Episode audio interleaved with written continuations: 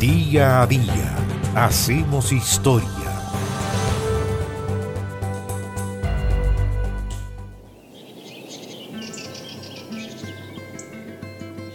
El lunes 20 de noviembre de 1911 se produjo un gran encuentro en nuestro país. Fue el encuentro entre John Muir, considerado uno de los padres del movimiento conservacionista, y las araucarias, la araucaria araucana, el noble y majestuoso árbol de nuestro sur. Hay sobre ese viaje de Muir una investigación realizada de Bruce y Jonathan Byers y Mauro González de la Universidad Austral y Aníbal Pochard de la Universidad de Concepción. Pero ¿quién fue John Muir? Muir fue un famoso escritor, conservacionista y científico que había nacido en 1838 en Escocia, pero que en 1849 emigró junto a su familia a los Estados Unidos.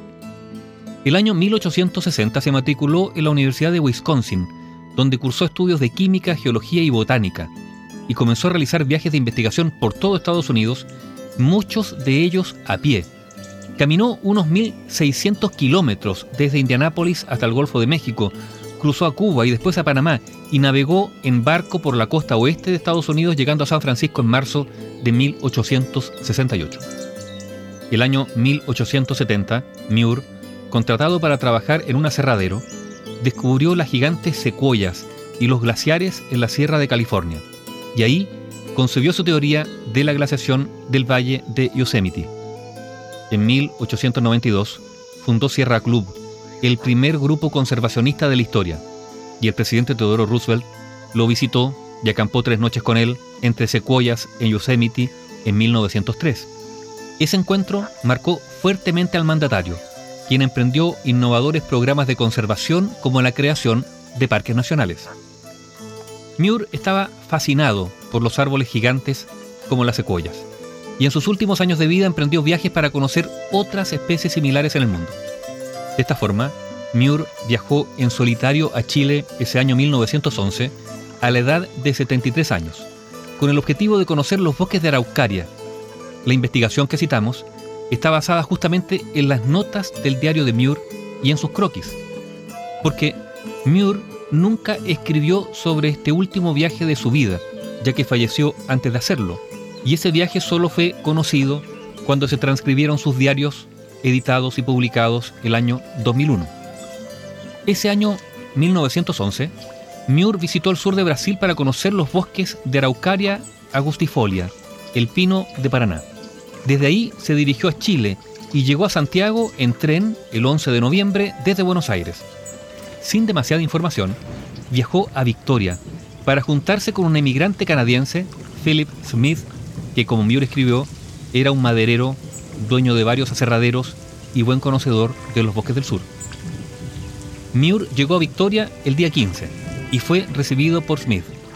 Después de tres días de espera para que cesara la lluvia, fue llevado al fondo de Smith, quien Muir estimó estaba a unas 15 millas al este de Victoria, hacia las montañas.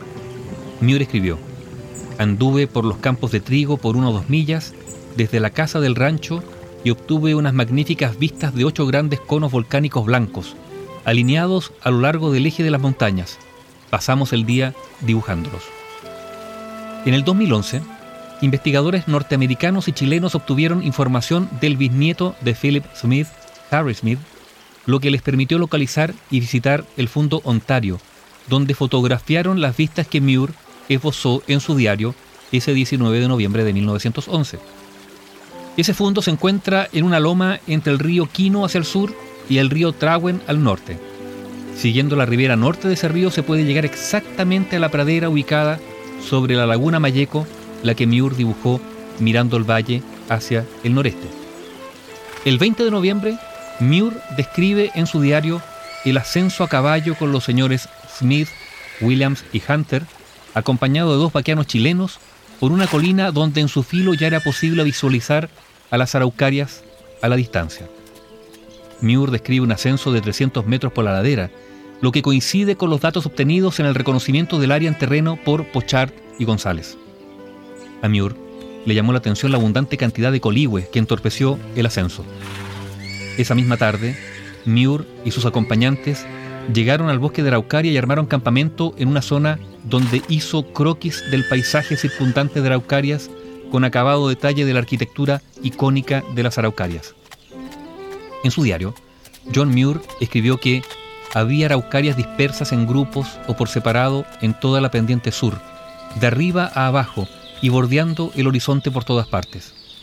Esta visión generó una fuerte impresión emocional en Muir, que amaba los árboles grandes de todo tipo y escribió, una gloriosa y novedosa vista, más allá de todo lo que había esperado. No obstante, he soñado tanto tiempo con esto que me parece conocido. Muir quedó también impactado por la consecuencia de la deforestación en la Araucanía. Escribió, los madereros alquilan o compran grandes extensiones, cortan lo más valioso y luego queman despiadadamente todo lo que queda. Luego se siembra trigo alrededor de los tocones y desechos y se rastrilla y se cosecha con hoces. En comparación, solo a pequeña escala, Nueva Zelanda podría mostrar una desolación arbórea parecida. John Muir tenía la intención de publicar artículos e incluso un libro sobre sus viajes por América del Sur y África, pero murió repentinamente en la víspera de Navidad del año 1914 sin lograr difundir su encuentro con ese bosque de araucarias al interior de la ciudad de Victoria ese 20 de noviembre de 1911. Bio, Bio la radio con memoria.